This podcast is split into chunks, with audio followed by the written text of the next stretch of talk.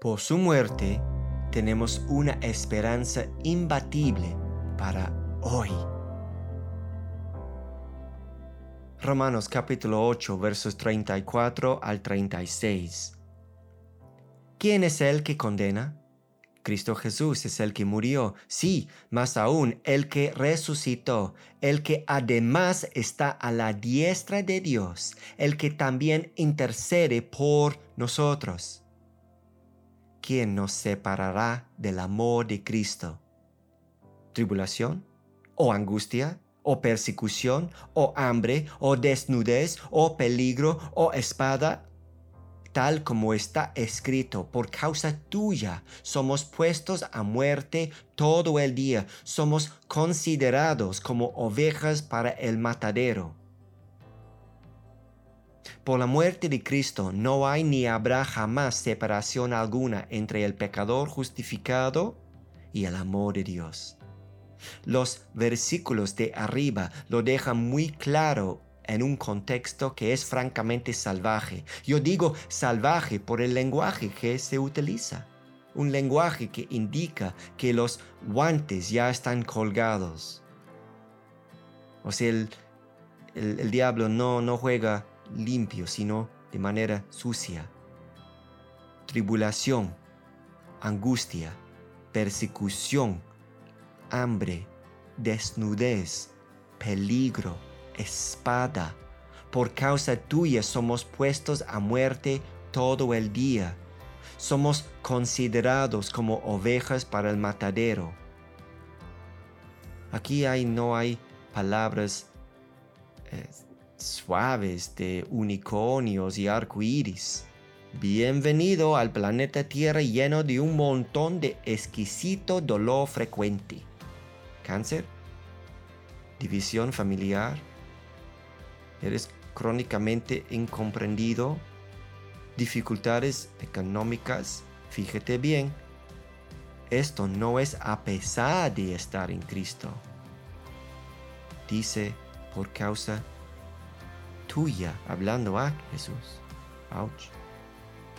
Los golpes duros de la vida nos enseñan que las soluciones de frases conocidas no son adecuadas para lidiar con el desorden de la vida en un mundo roto. No es fácil, santo remedio. Solo llena el vacío con el remedio del día y todos tus, nuestros, sus problemas van a desaparecer. La manera en que la Biblia le da sentido a nuestras experiencias más que cualquier otra cosa es asombrosa porque la vida es muy a menudo angustiosamente desordenada y complicada. A pesar de esto, el pecador justificado rebosa de esperanza indestructible. Y la iglesia de Cristo ha sido conocida a lo largo de la historia como personas que cantan, sí o no. Pero ¿cómo es esto? Ellos cantan porque ninguna de las dificultades mencionadas arriba puede separar al pecador justificado del amor de Dios. Mil años antes de Pablo, el salmista expresó la misma convicción.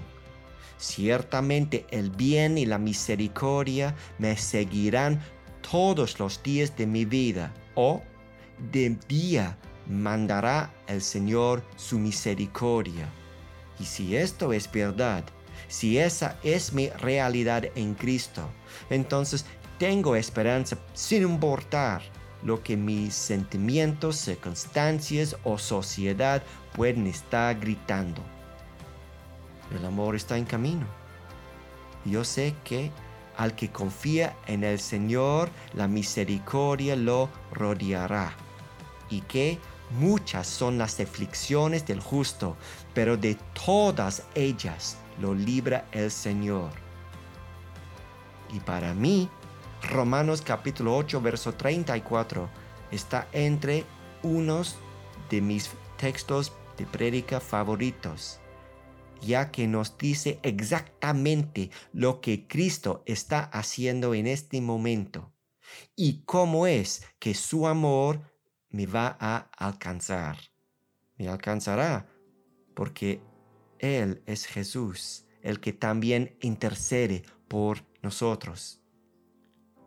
Donde sea que esté, lo que sea que esté enfrentando, el Cristo resucitado está personalmente intercediendo por mí, el pecador justificado. Aquí hay una mina de oro inagotable que detenga las repugnantes pasiones de mi carne y estimule y sostenga cientos de iniciativas, iniciativas frescas para amar bien a las personas. Yo puedo hacerle frente a cualquier prueba con mi Jesús está intercediendo por mí. ¿Sobre qué base?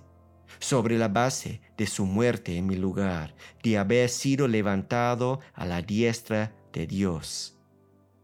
Por lo tanto, por su muerte, yo sé que sí existe la esperanza indestructible.